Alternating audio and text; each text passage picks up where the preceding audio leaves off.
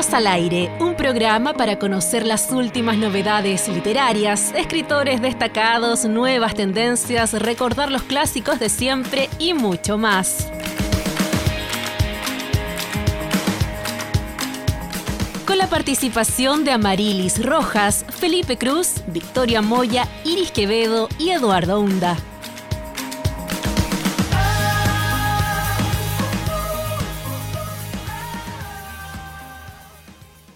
Hola, Eduardo. Hola, Iris, ¿cómo estás?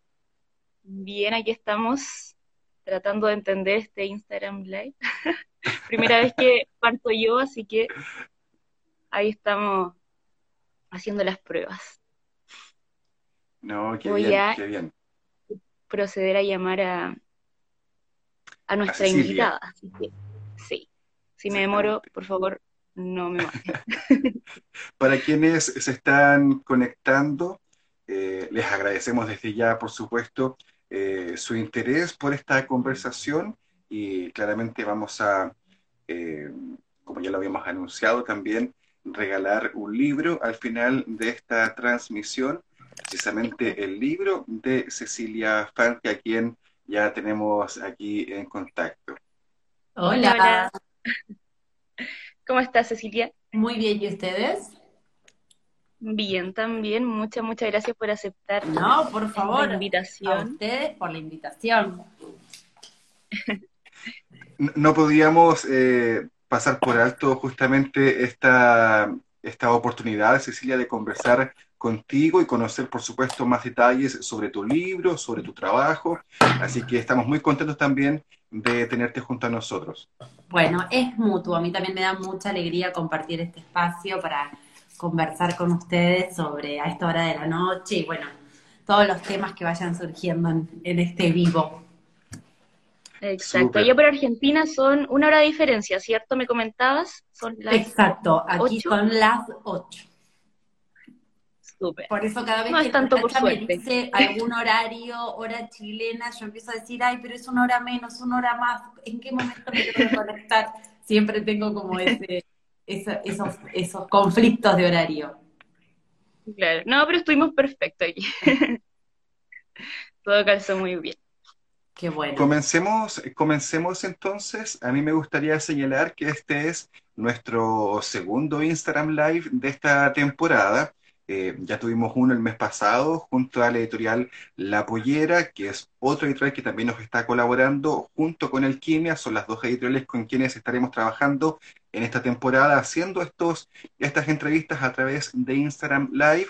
Recordamos que la vez pasada también regalamos un libro, el libro de Malú Furche, y en esta ocasión también vamos a estar regalando un libro, yo ya lo había adelantado, el libro de Cecilia Fanti, eh, publicado justamente por Alquimia Ediciones. Queremos agradecer desde ya, por supuesto, a la editorial por la gestión, por el contacto y también por el libro que vamos a, a regalar al final de esta conversación, Iris. Exacto, así que estén atentos porque la idea es que vayan dejando sus comentarios y entre esos comentarios tenemos a nuestra notaria pública, Victoria, que está ahí atenta a quienes vayan comentando. Puede ser un emoticón, una pregunta, un buenos deseos, lo que ustedes quieran, y así estarán participando que al final del live se va a estar sorteando entre los que comenten. Muy bien, presentemos entonces a nuestra invitada Iris. Estamos junto a Cecilia Fanti, ella es escritora y librera también, vamos a hablar de eso, por supuesto. Eh, autora de dos libros, La chica del milagro, una novela que habla de un accidente ocurrido hace un tiempo y principalmente a esta hora de la noche, que es el libro que estaremos comentando y del cual estaremos conversando, mejor dicho, en esta entrevista. Desde una experiencia personal, eh, este libro es muy autobiográfico, claro, eh, nos relata Cecilia su proceso de maternidad, al menos la etapa inicial, que entiendo que es la más reciente, desde que se entera claramente del embarazo hasta esta independencia, entre comillas, de su bebé Pedro. Así que eh, nuevamente queremos agradecer, eh, Cecilia, este, este contacto y esta conversación. Y lo primero que queríamos eh, que tú nos contaras es cómo surgió, cómo fue esta idea, desde dónde llegó también esta iniciativa de escribir un libro tan íntimo, tan autobiográfico y tan personal, por supuesto. Bueno, fue, la verdad es que el germen estuvo en un diario que yo llevé durante toda esa etapa, la etapa desde el momento en el que me entero que estoy embarazada. Em, empiezo como a registrar todos esos cambios, todas esas preguntas que empezaron a surgir en una vida donde yo siempre digo, bueno, no estaba pensada, ¿no? La maternidad no es algo que a mí me convocaba en sí misma, ¿no? Como esta cosa de decir, bueno, yo ya sé que quiero tener tantos hijos y mis hijos se van a llamar, ¿no? Que es algo que tiene mucho que ver con, em, con, cierta forma tradicional de pensar en, los roles femeninos, ¿no? Entonces, em, originalmente el libro, el, libro, el germen del libro es un diario que em, que completé, de hecho el día que fui a dar a luz eh, fue la última página de ese, de, ese diario, digamos, y después comenzó otra etapa de escritura que, que tuvo un poco que ver con esos, eh, e, ese no tiempo, de alguna manera, de, la primera etapa del bebé, como, ese, como ese, ese no lugar, podríamos decirlo también, que es como, bueno, reacostumbrarse em, o reencontrarse o identificarse en un nuevo rol. Y em, hay algo que es, em, que es curioso, que es como, bueno, esos primeros tiempos de, un bebé recién nacido, da como mucho aire en algunos aspectos, ¿no? Y uno recupera horas que em, en otras situaciones dormiría o se dedicaría a otra cosa, ¿no? Em, y en el momento en el que supe que, que, había algo, que había algo que a mí verdaderamente me gustaba trabajar, es el texto que lleva el nombre de Pedro no se duerme en el, en el libro, y que, y que fue un primer momento, fue como la primera vez que yo abrí la computadora después de todo, de todo, de volver con el niño a casa, ¿no? Y, y bueno, y conversando con mi editora argentina, de alguna manera, Em, yo, tenía un libro pendiente con ella que iba a ser otro proyecto en el que sigo trabajando, un proyecto que terminó quedándose de alguna manera un poco trabado en el tiempo por distintos motivos, y le dije, eso no lo tengo, pero siento que acá hay algo, ¿no?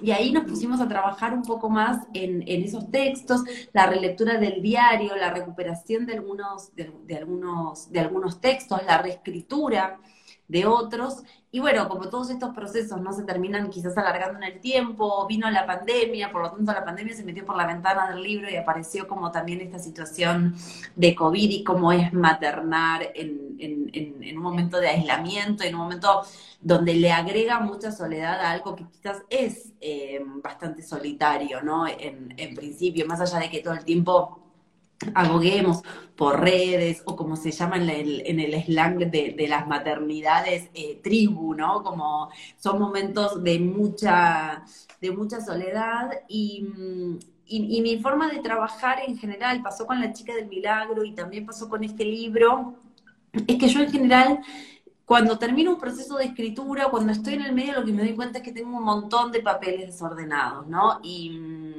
y el juego ahí que se empieza a dar es como, como, un montaje cinematográfico, ¿no? Empezar a armar de alguna manera ese, ese, universo, esa unidad que termina siendo en definitiva un libro o una novela.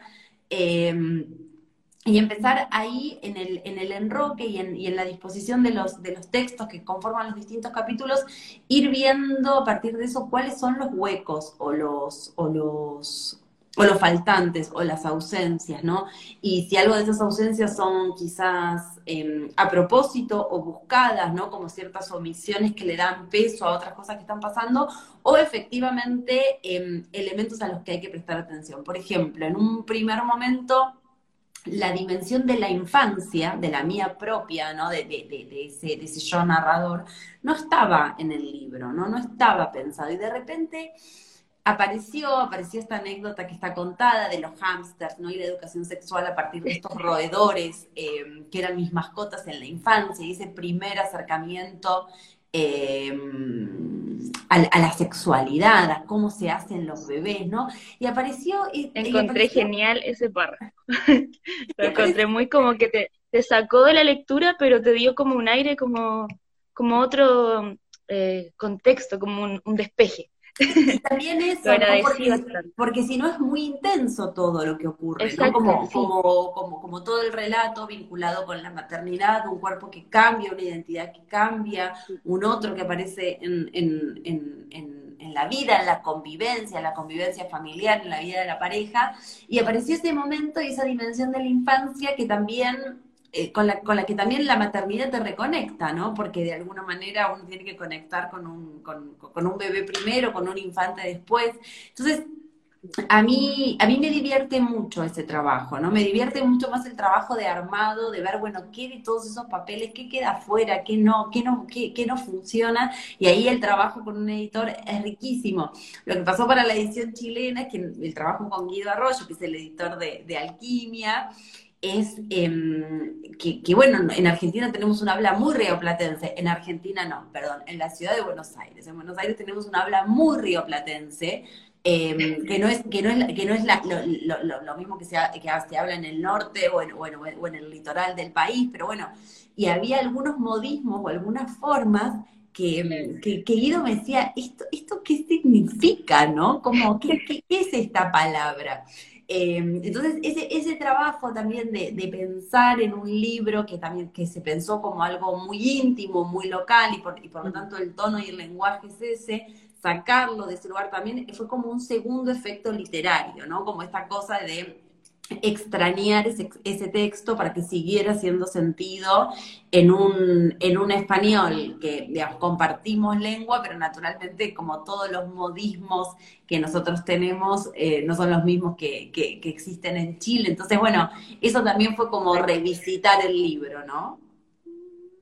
Qué interesante eso, y en esa, en esa revisita, ¿cómo fue reencontrarte con, con esto escrito desde el comienzo, cuando ya estaba todo en brazos, y después rememorar, por ejemplo, el parto, que fue un capítulo súper intenso igual.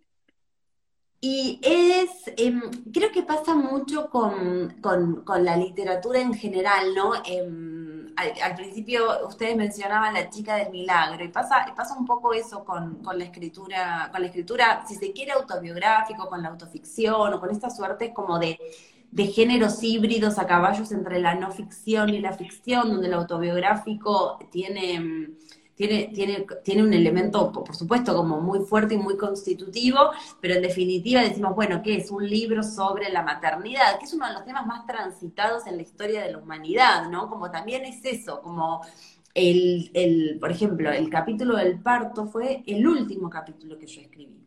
¿Por qué? Porque había una complejidad en ese universo, que era como, bueno, a ver, ¿cómo relatar esto literariamente y que haga sentido y que no esté plagado de los lugares comunes y que no sea una vez más, como bueno, no sé, lo que uno comparte o lo que uno conversa en un grupo de amigos, en un grupo de familia, ¿no? Entonces volverlo literario. Y ahí, bueno, hubo como mucho apoyo de, a mí me gusta mucho la literatura intimista, es, es en gran medida como la literatura que más disfruto leer. Entonces, bueno, ahí hubo algunos apoyos. Para mí el parto mejor narrado en la literatura es el que hace Jane Lazar en El nudo materno.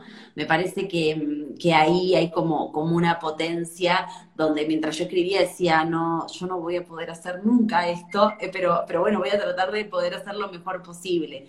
Y es, ese, es, es de alguna manera como esa foto, ¿no? Eh, que eso también es lo interesante, porque a veces cuando dicen, bueno, em, la que está en ese libro sos vos, sí y no, de alguna manera, ¿no? Como que ese personaje o esa narradora quedó congelado en esos ocho meses, en ese año de vida, y hoy yo, Cecilia Fanti, no soy la misma, eh, y por Pedro, mi hijo, por supuesto que tampoco, porque ya es un niño de tres años, ¿no? Entonces, esos recortes también es, es, es interesante porque, bueno, ¿no? Como que se empujan en el tiempo. Yo siempre me apoyo mucho en algo que mm, Lori Moore odia que le digan que su, que su narrativa es autor. Es una pregunta que le enoja mucho cuando le dicen, estos cuentos están basados en tu vida, ¿cuánto hay de vos en tu narrativa? ¿no? Y, y Lori se irrita mucho, ¿no? Em, y eso es lo que pasa mucho en, en, la narrativa, ¿no? Como una necesidad quizás de como es un género menor o, o siempre la autoficción, por lo menos en Argentina, despierta una serie de debates. Es una literatura menor, no es una literatura menor, ¿dónde se ubica? Em, a quién le importa, ¿no? Uno escucha como ese tipo de cosas. Este, y ella dice algo así como, mm, como que, porque es una entrevista en la que a Lorre le dicen, bueno, cuando vos tenías 27 años, tus personajes de tus cuentos tenían 27 años, cuando tuviste... Entonces ella de alguna manera lo que dice, bueno, sí, pero ese, ese personaje quedó congelado en esos 27 años y para siempre va a tener 27 años, ¿no? Entonces de alguna manera a mí también me gusta ese, ese, ese contexto o ese contenido, ¿no? Como de alguna manera decir, bueno, esto quedó congelado para siempre acá en este, en este espacio temporal y hoy por hoy ya es distinto, ¿no? Lo que, lo que está pasando. Entonces, releerlo es, es, un libro que a mí me gusta mucho porque también muchas de las preguntas que yo me, me hacía mientras lo escribía perduran. Quizás cambia el abordaje o el acercamiento, pero por ejemplo, uno de los temas más, em, más candentes cuando, cuando, cuando yo cursé mi embarazo era el debate por la ley de interrupción voluntaria del embarazo en Argentina, ¿no? Y en ese año la ley obtuvo media sanción en el Congreso en Diputados, pero no pasó en senadores, ¿no? No obtuvo la sanción que necesitaba para convertirse en ley y mm, puso, puso sobre, sobre la mesa y mucho más, y, y, sobre la mesa, cuando me refiero sobre la, la, mesa, era como era un tema que abordaban los diarios, los noticieros, de un lado y del otro, digo, como en el sentido de los que estaban a favor y de los que estaban en contra, pero un tema que se consideraba primero un gran tabú, un silencio, y algo que se consideraba que competía solamente a la mujer, ¿no? Como estas cosas que hablamos las mujeres entre nosotras. Em, y que, y, que, y que estaba bien que permaneciera de esa manera. Entonces, hay algo de eso que, que, permanece, incluso el contexto ahora es distinto. Ahora en Argentina tenemos una ley de interrupción voluntaria del embarazo ya regulada, ya funcionando, donde los derechos de las mujeres, sobre todo de menores recursos, están garantizados. Entonces, como que hay, hubo un derrotero también ahí que, que, que, puso otro elemento en evidencia, que muchas veces las maternidades rosas que vemos en redes sociales o en ciertos relatos no lo consideran que es el tema de los recursos, ¿no? El tema de, la, economía que rodea una vida y esos recursos, tanto simbólicos, pero sobre todo monetarios, para llevar adelante una maternidad plena, una maternidad con menos preocupaciones. Em, eh, y, eso, de alguna manera, son, son, temas que a mí me interesaba que estuvieran presentes en el libro, ¿no? Em, y, mm, Cecilia. Sí. Justamente hay varias cosas de las que tú estás mencionando y que yo ya he, tratado de anotar algunas cosas para preguntar, eh, por eso te interrumpí, porque ya se me estaba llenando la hoja en realidad, pero hay algo que me llama mucho la atención y que tiene que ver con la identidad que tú mencionabas justamente, porque desde el momento del parto en adelante, uno, la mujer, digamos, deja de ser mujer, sobre todo para el resto de las personas, y pasa de ser mujer a ser mamá, a ser madre directamente. Eh, y es muy difícil sacarse ese estereotipo, además, que la sociedad, me imagino yo en Argentina también, tiene respecto de el rol de las madres y el rol, eh, o, más bien el deber ser de las madres. Entonces, me gusta que este libro además se limite principalmente a la etapa del embarazo, que es donde eh, tú misma lo, lo, pones en el libro, eres tú todavía a la espera de convertirte en madre. Eh, sabemos que el nacimiento de un hijo trae además el nacimiento de los padres, porque eh, no somos padres hasta que tenemos, yo también soy padre, digo, eh, no, no, lo somos hasta que este hijo está, está junto a nosotros. Entonces, me gustaría que también nos contaras cómo ese, ese rol identitario, ese perfil de identidad entre ser mujer, entre ser mujer embarazada y entre ser mujer madre también, eh, confluyen justamente en este texto y cómo fue dándose esa, no sé, esa sinergia, no sé si es la mejor expresión, pero entre todos estos roles. Bueno, es eh, lo que pasa es que, nosotros vivimos, a pesar de todos los esfuerzos que, creo que hacemos en conjunto como sociedad, quizás desde el lado más progresista, vivimos en una sociedad binaria, ¿no? O sea, como, como que cuesta mucho eh, claro. integración. Yo siempre digo que eh, al padre de mi hijo jamás le preguntan con quién dejó al niño cuando lo, ven solo en un bar o en un evento. Yo estoy sola en un lugar y de repente me dicen, ¿y el niño con quién se quedó? ¿no? Hay como una serie de elementos donde... Mm, eh, donde la sociedad un poco nos, nos empuja a, encasillar eso. Y es cierto que, mm, em, bueno, eh, que también está en el libro, ¿no? Ese capítulo en el que, en el que mm, una vecina dice la maternidad, me di cuenta después de ser madre que la maternidad no es para todo el mundo, ¿no? Como, ¿qué mujer nace con ese hijo? Em, y ahí yo todavía em, creo que hay una serie de, cuestiones eh, donde estamos tratando o seguimos luchando por los derechos de integrar esos elementos, ¿no? Como que el libro trata un poco también de dejar de lado Em, el mandato, ¿no? Usted se convierte en madre, por lo tanto ahora su vida va a estar dedicada a este hijo y ese hijo va a ser lo mejor que le pasó en la vida, ¿no? Y su prioridad número uno. Va a ser una prioridad en un montón de sentidos, pero para mí también fue descubrir y, la frustración, ¿no? Es, ese momento, un momento para mí de, de gran crisis, eh, que vino con el nacimiento del niño, em, en ese momento en el que una es puro cuerpo, ¿no? Porque, bueno, estás lactando y entonces eh, eh, todo, todo, es, todo es cuerpo, ¿no? existen los entuertos, hay como toda una situación de sangre, leche, pis, caca, ¿no? Hay un mundo como muy concreto y yo sentía que progresivamente la metáfora me abandonaba que yo no tenía capacidad de proyectar con el lenguaje, de hacer que el lenguaje dijera más allá de lo inmediato, ¿no? Lo, que señalaba ese momento preciso, ¿no? Y ese presente continuo em, puede ser muy enloquecedor, mi sensación un poco es que los que trabajamos con el lenguaje, yo por ejemplo me daba cuenta de que no podía pasar de, nombrar, de nombrar, ¿no? De nombrar lo que me estaba pasando, que no tenía capacidad de reflexión en ese momento. Eh, uno, bueno, obviamente lo endilgas al, al, cansancio que tenés, a la dificultad que tenés de enfrentarte con otras cosas, porque al mismo tiempo tenés un bebito que solamente depende de vos para sobrevivir, ¿no? Entonces es una responsabilidad muy grande, porque si yo fuera cirujana de corazón y todos los días estuviera salvando vidas, quizás la, idea de mantener a alguien con vida sería como mucho más pregnante o un quehacer cotidiano. Pero yo vendo libros. Y si hoy vendo tres y mañana vendo cinco, se va compensando, no se muere nadie, ¿no? Entonces, como que de repente hay un corrimiento absoluto, ¿no? De, la prioridad, por, por, lo menos en ese, en ese primer momento.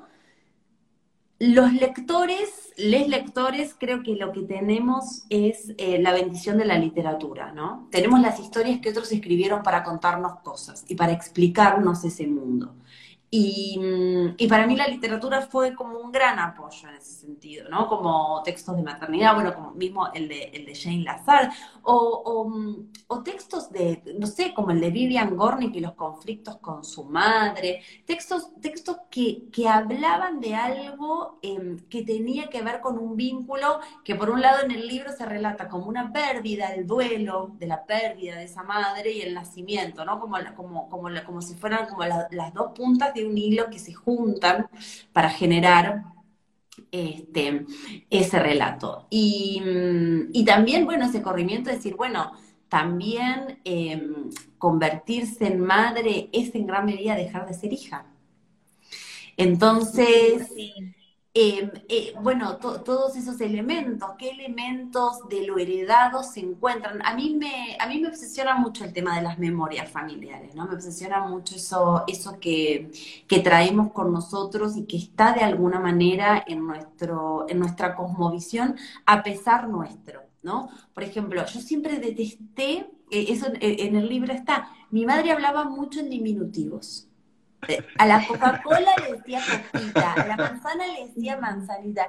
Y para mí era terrible. Y de repente me vi usando un repertorio de diminutivos que yo decía, desconfío de mi salud mental, ¿no? Como, como desconfío de todo esto, hasta que finalmente lo que termina pasando es como uno termina como, como, como encontrando hogar también en eso que Natalia Ginsburg llamó léxico familiar, ¿no? En ese léxico familiar, en ese universo de, palabras y de formas de decir, que también son formas de querer, ¿no? Y, son formas de, abrazar. Entonces, ahí hubo algo... Em, bueno, hay un... perdón, estoy leyendo un comentario. Alguien dice, hay un romanticismo respecto a la maternidad. Sí, lo, hay, por supuesto. Y me parece que ese romanticismo estuvo alimentado, voy a decir algo polémico, pero en un mundo narrado por hombres. Donde, sí, completamente, completamente.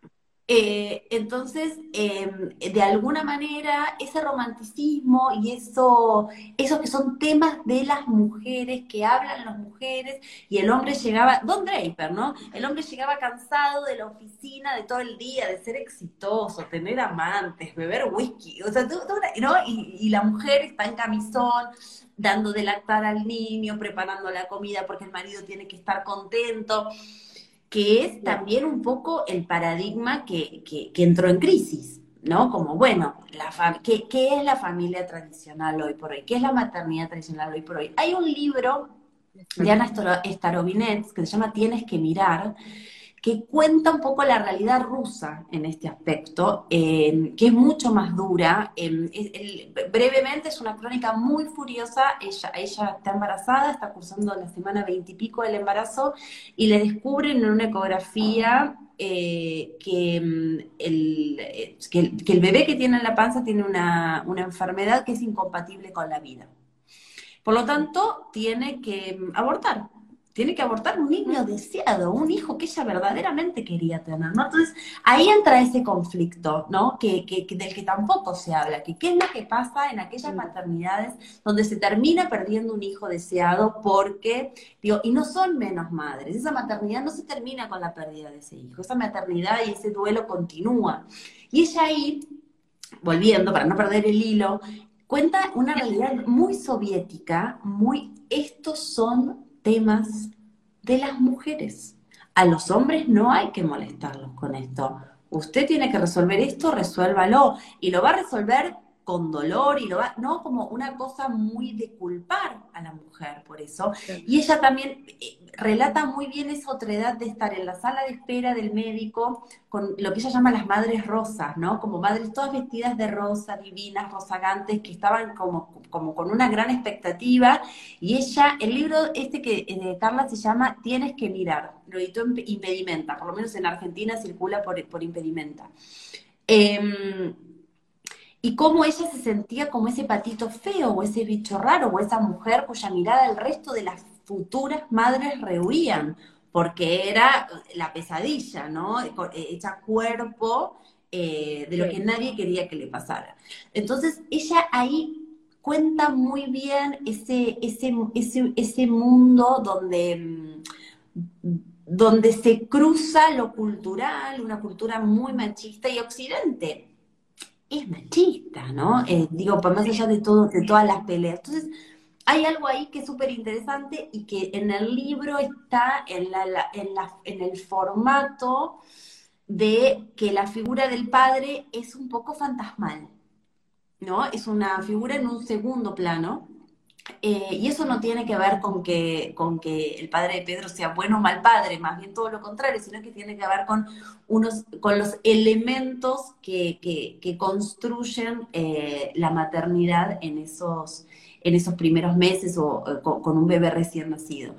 Y, mm, y ahí hay, hay, hay, hay, mucha tela para cortar, porque me parece que todas estas narrativas, incluso las narrativas más polemistas como contra los hijos de Lina Meruane, ¿no? Tratan de poner sobre la mesa em, discusiones que antes se hacían puertos adentro, que no tenían carácter público y que en gran medida también siempre se nos dijo a las mujeres que esos temas no le interesaban a nadie, ¿no? Y lo que, lo que descubrieron los editores es que tenían un gran, un gran corpus de mujeres escribiendo sobre estos temas que ponían sobre la mesa cuestiones muy concretas. Y, acá, de nuevo, esta, esta cosa más vapuleada de, lo íntimo de la maternidad.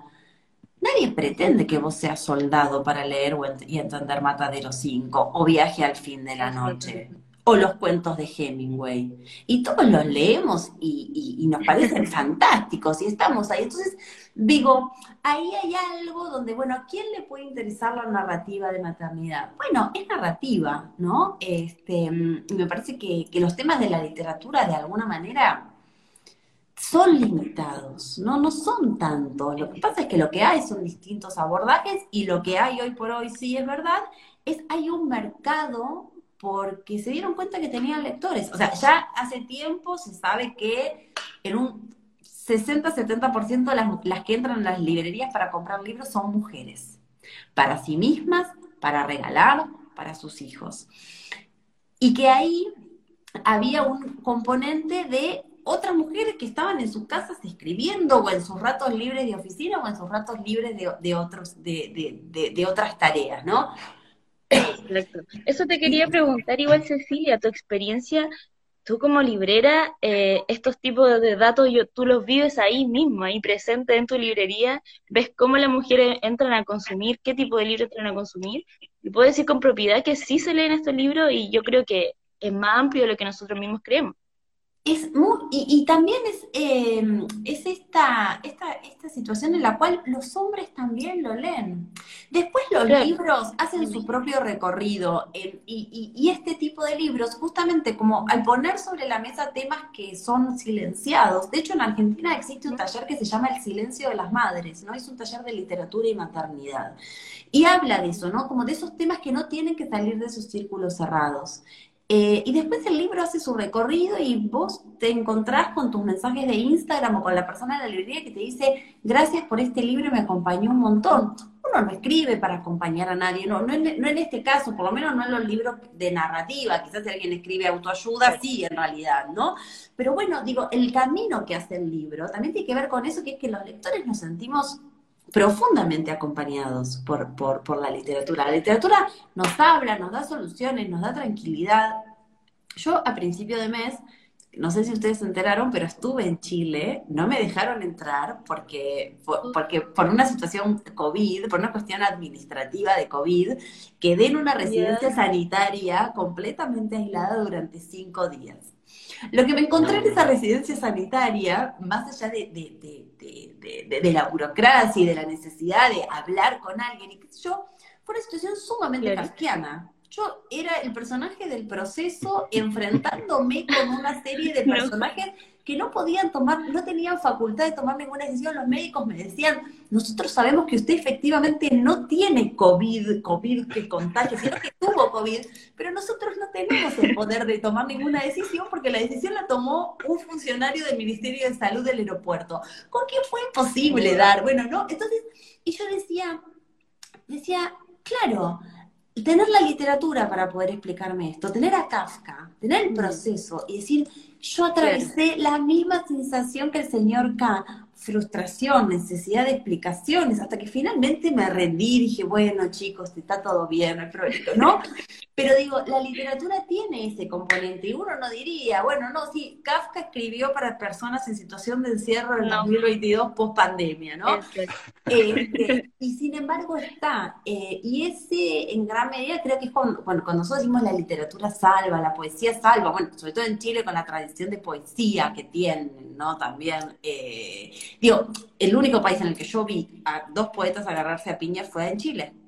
Por diferencias estéticas. Y a mí me parecía fascinante, porque yo estaba en una lectura y de repente hubo piña, porque no estaban de acuerdo en términos estéticos sobre qué era poesía. Yo decía, claro, solamente aquí, solamente, hola, solamente ¿No? Entonces, digo, como ese, ese es el poder también que tiene, que tiene la literatura. Y en gran medida, los lectores y, los actores dentro de la industria tenemos un tenemos tenemos ese privilegio, ¿no? Em, muchas veces pasa que te de acercar de acercar y también de, trabajar con lo que, lo que sabemos trabajar. Yo sé trabajar con la palabra. Muchas veces a mí me preguntan, eh, yo tuve, eh, tuve un accidente, tuve una situación parecida, qué sé yo, quiero escribir un libro. Y la pregunta a priori, ¿pero vos escribís?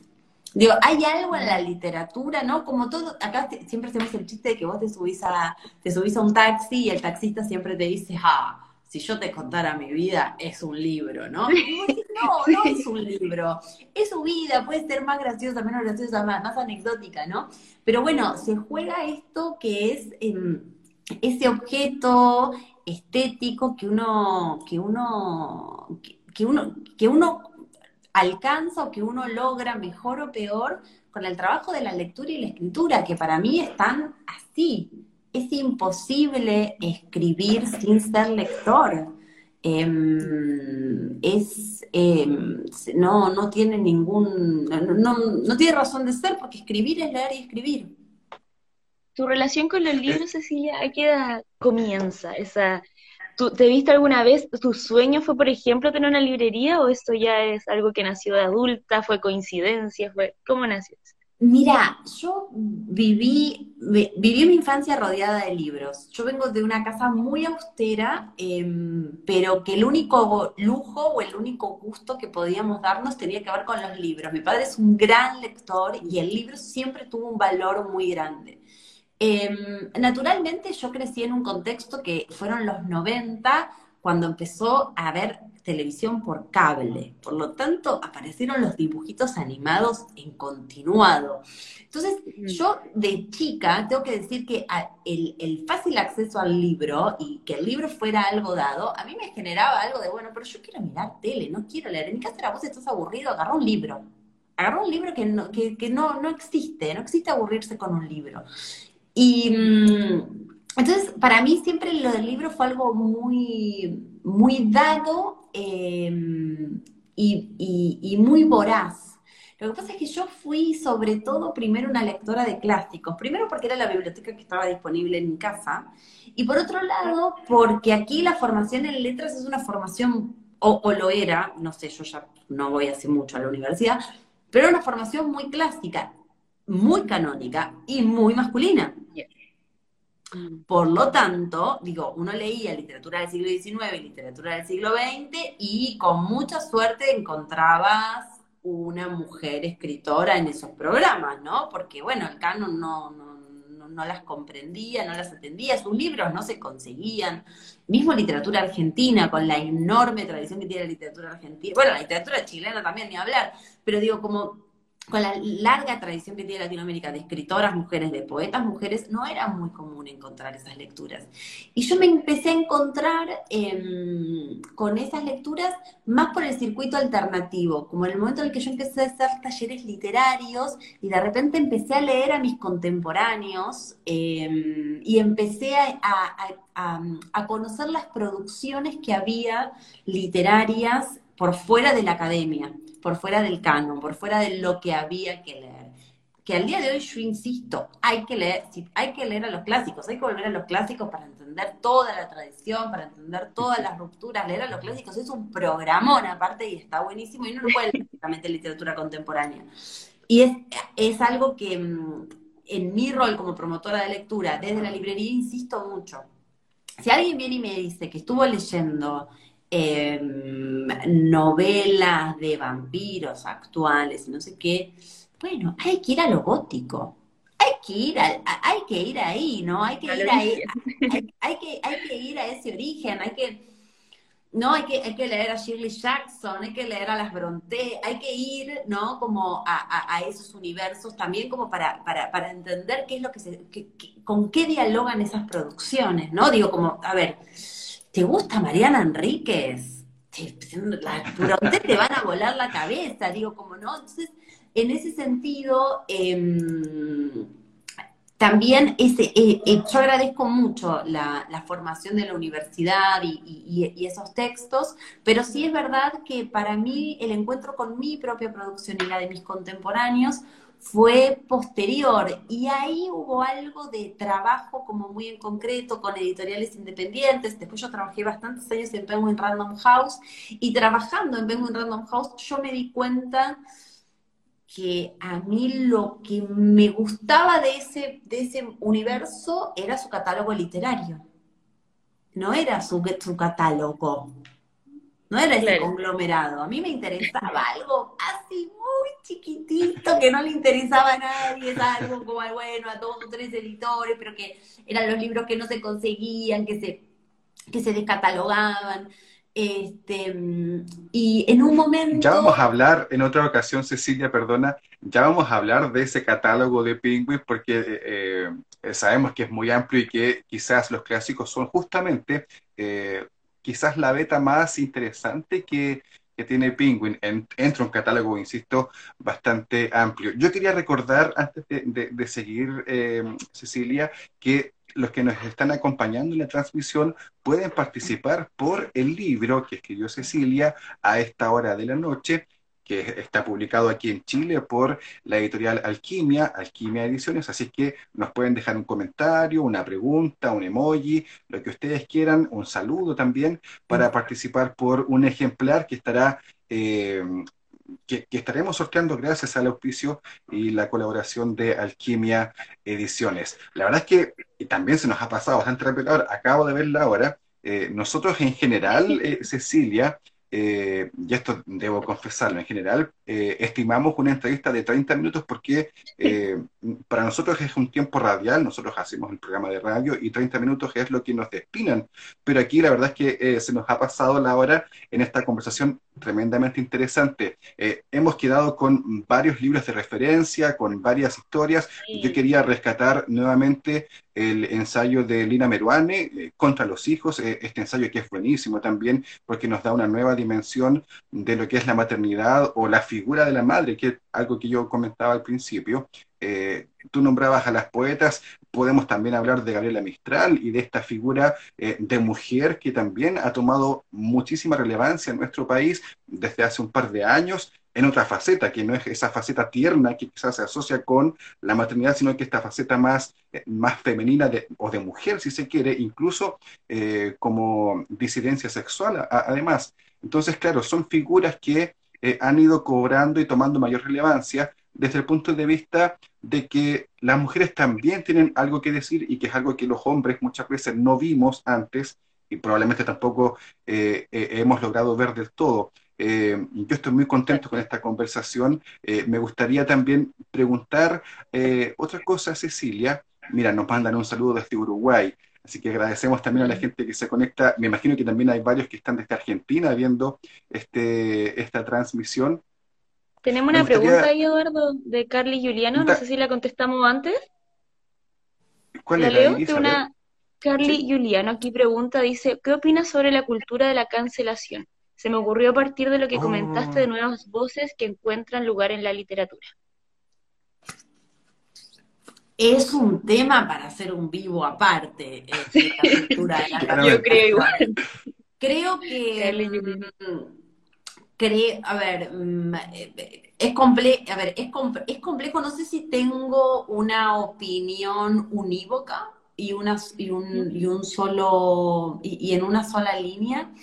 Creo que mm, justamente la aparición y la legitimación de nuevas voces eh, o de voces que eran calladas o de voces que, se, que, apenas susurraban por miedo a la represalia que podría ocurrir eh, con, los, con los feminismos y con una, con una agenda feminista fuerte en casi todos los países de, por lo menos Occidente, pero en Latinoamérica me parece como muy pujante y muy tomando los lugares y tomando la voz.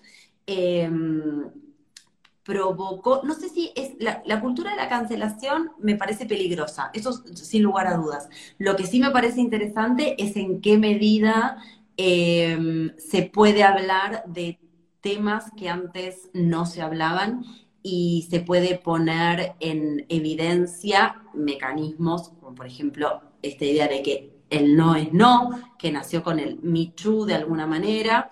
Estuve viendo hace poco en redes sociales que hubo, un juicio a una productora o cineasta chileno que tuvo como una serie de, tiene una cantidad de denuncias. López. López, desbordante, ¿no? Y, borró toda la evidencia de sus WhatsApps que la PDI recuperó, ¿no? Y ahí se encontró y, se hizo una búsqueda y se se legitima. Es complejo en el sentido de en qué medida no se revictimiza a las víctimas, en qué medida esas víctimas sienten un lugar seguro para poder decir sus alegatos, hacer sus acusaciones o hacer sus denuncias. Me parece que es un tema muy amplio. Ahora, si a mí me dicen, y vamos a cancelar Lolita porque el tipo es un pedófilo, yo ahí digo, bueno, ahí ya me parece un montón. Me parece un montón porque estamos hablando de un personaje de ficción, ¿no? Entonces, estamos, o sea, estamos yendo hacia un mundo en gran medida en la que solamente se pueden decir cosas políticamente correctas eh, y donde, donde la riqueza de esas narrativas y de esas plumas se pierde porque hoy por hoy bueno, y hay un consenso, ¿no? Por supuesto que ser pedófilo es un horror, este, y el personaje de Humbert Humbert es un personaje que genera mucho por momentos, pero lo generaba antes de la cultura de la cancelación también. Digo, como nadie leía Humbert Humbert y decía, ah, qué interesante enamorarse de una, de, una ninfula de, de, ¿no? de, de, de 12 años. Entonces, nada, creo que la literatura también es, es una herramienta muy interesante para, para reflexionar sobre esos discursos, ¿no? Me parece que, justamente creo que la literatura no tiene no tiene en ese sentido una toma de posición, sino que es una, herramienta para reflexionar sobre, sobre, sobre las violencias simbólicas, sobre las injusticias, sobre los universos femeninos y los universos masculinos, pero me parece que, es eso, ¿no? Como, como una herramienta. Pienso en... Vivian Gornick en Apegos Feroces, eh, Vivian Gornick escribió Apegos Feroces en 1985 y escribió La Mujer Singular y la Ciudad en 2015, y 30 años después. Y en gran medida, eh, La Mujer Singular y la Ciudad revisita a Pego Feroces y, mm, lo reescribe. Y mm, las reflexiones de la Vivian Gornick, enojada, ¿no? Como feminista de la segunda ola norteamericana de 1985, las, las vemos en 2015 como más templadas, más reflexivas, con muchísimas cosas de su vida resueltas. Y hay muchos de los personajes masculinos cuyas actitudes ni siquiera se cuestionaban en apegos feroces y que en el 2015 con la mujer singular en la ciudad aparecen, aparece esa violencia simbólica, ese, ese, ese, ejercicio de patriarcado no sostenido. Entonces pienso, bueno, ¿no? Es como también el ejercicio de toda una vida. Me parece que, mm, que, es, em, es, inabordable, me parece, el tema de, la cultura de la cancelación, así como titular, porque me parece que tiene muchas aristas em, y muchos componentes. Cecilia, eh, yo quiero plantear la última pregunta de esta entrevista para ir eh, cerrando ya esta transmisión.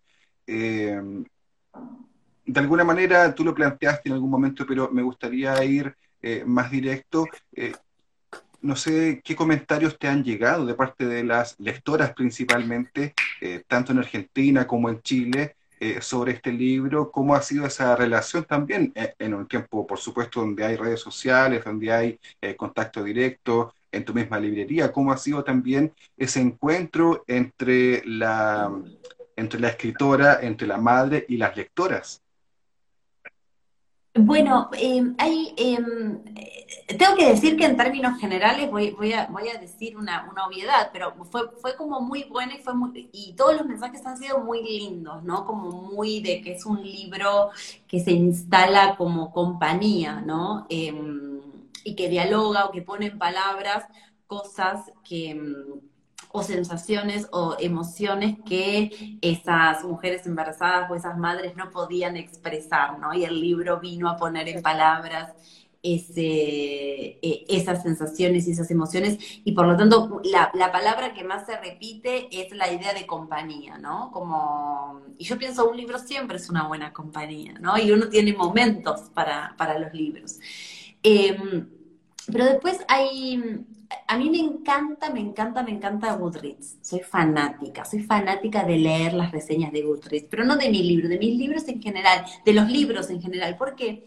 Porque muchas veces, em, bueno, qué sé yo, uno se considera relativamente un lector especializado, estás al tanto de las últimas tendencias, seguís editoriales, dialogas con editores, ves planes, conoces autores, estás en un mundo... Pero de este lado del mostrador de la librería, uno básicamente lo que se encuentra son con lector, muchas veces con lectores en potencia, con personas que están iniciando su camino lector. Y nosotros tenemos la responsabilidad de acompañar ese camino lector.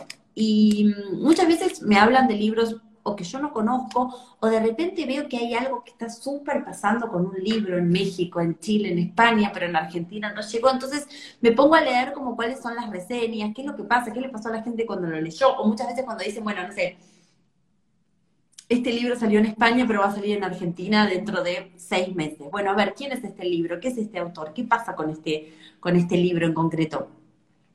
Y, y, y es muy útil como herramienta para, para, para un librero, ¿no? Em, entender cómo, cómo se está leyendo determinado libro, ¿no? Em, eso es muy interesante porque es un poco guayerismo, pues, bueno, un poco, es guayerismo, ¿no? Uno está chumeando esa, esa... Sí, claramente. Ese rato muy, muy íntimo, muy silencioso, muy de uno en su sillón que decide, ¿no? Después como compartirlo con la comunidad. Y lo que me pasó con mis libros en concreto em, fue que también es muy interesante porque em, porque, porque sirve para entender cómo se leen algunas, algunos elementos o, o, incluso ver que hay cosas que uno puede haber intentado em, y que el efecto fue el contrario. nunca me voy a olvidar esta que fue como alguien que, que, me, que acusaba el libro que, o que había tenido una lectura y que había sentido que, que esa lectura el libro era sumamente cínico, ¿no? Para abordar la maternidad. Y yo decía, uy, era la última de las intenciones, pero ¿a quién le importa la intención del autor si efectivamente el libro, una vez que llega al lector, es del lector, ¿no? Entonces, pensaba, bueno, eh, e, es interesante también eso, ¿no? Es interesante entender qué, qué es lo que puede ser cínico para algunos, cómo puede funcionar, qué, qué es lo que se espera. En La chica del milagro, uno una vez había puesto, un lector había puesto algo así como, no, la novela me pareció que estaba muy bien, pero si hubiera pasado en un hospital de provincias en lugar de en el sanatorio en el que ocurrió, em, habría sido más entretenido. No lo sabemos, pero está bien también, porque esa es su lectura, ¿no? Claro. Em, entonces, a mí me, me pasa eso, me, me, gusta mucho Goodreads, me gusta mucho, yo creo que tengo en la librería el inmenso privilegio de hablar con los lectores.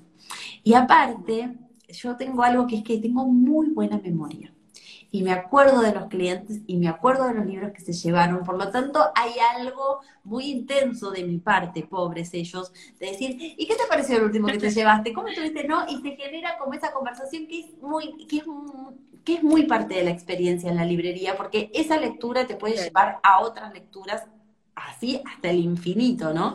Y es parte un poco de, de esa compañía. Pero la verdad es que es que de, mis lectores y lectoras eh, chilenos eh, y chilenas y chilenes he recibido he, recibido lecturas muy hermosas, muy muy sesudas también y muy y muy amorosas, ¿no? Como siento que han que han querido mucho a esta hora de la noche. es que es un libro muy íntimo y que, y que como que invitas a tu intimidad, de tu casa, de tu cuerpo, de tu sentir, así que yo creo que eso igual se agradece mucho, una, escritura muy honesta y uno lo siente como lector, así que yo creo que eso es lo que ha traído mucho. Así que no olviden, le queremos recordar entonces a los participantes de este live que dejen sus comentarios, o ya se hizo el sorteo, Eduardo. Cuéntame, sí, ya estamos. notaría pública? Ya estamos con el nombre de la persona que ha ganado en esta ocasión. Eh, me comentan que es Natia López.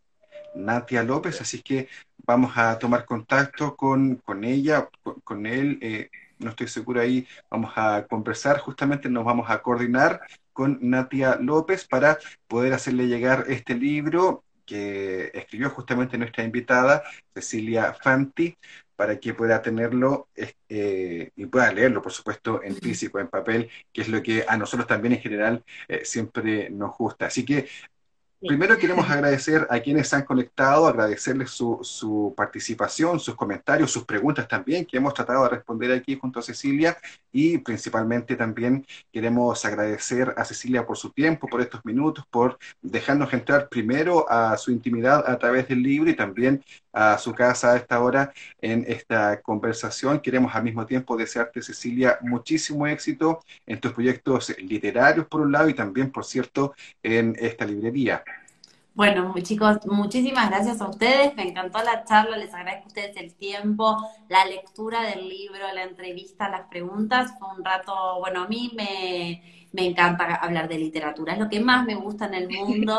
Este, podría hablar hasta altísimas horas de la noche este, de, de, de, estas obsesiones que tengo este, vinculadas con la literatura. Eh, así que nada, muchas gracias a ustedes por, por, por este rato. No, a ti Cecilia, un abrazo muy grande y éxito en todo. Gracias. Oye, y vamos a, vamos a quedar conectados, Cecilia, porque hay varios temas que nos siguen eh, dando vueltas, a propósito, por supuesto, principalmente de, de tu libro, pero también de tu experiencia como librera. Hay una beta ahí y un conocimiento que eh, nos parece muy interesante, así que vamos a dejar tu nombre ahí anotado en la pauta de entrevistas para una próxima ocasión. Absolutamente sí, y pretendo en breve volver a Chile y esta vez efectivamente entrar. Eh, ojalá, que, ojalá que cuando eso ocurra podamos conocernos. Me parece. Estupendo, estupendo. Muchas gracias a todas, a todos y a todas por acompañarnos. Les invitamos además a que nos puedan escuchar en la radio Universidad de Concepción cada lunes a las 20 horas, en horario de Chile, por supuesto. Estamos eh, transmitiendo ahí nuestro programa con nuevas entrevistas, así que les invitamos a que nos sintonicen aquí en Concepción, 95.1 en FM y también en todo el país o en Argentina a través de radioudec.cl. Pueden seguirnos también en redes sociales, estamos como Libros al Aire, en Facebook, en Twitter, en Instagram, en Spotify también, donde va a quedar también esta entrevista para que la puedan escuchar reproducir cuantas veces ustedes quieran y por supuesto también compartir y difundir. Muchas gracias a todas y todos. Nos vemos en otra ocasión. Hasta pronto. Adiós. Chao, chao. Chao, chao. Estén bien. Acabamos de disfrutar de la literatura en Libros al Aire. Nos volveremos a encontrar la próxima semana en este mismo horario. Escucha todas nuestras entrevistas en radioudec.cl, librosalaire.cl y en Spotify.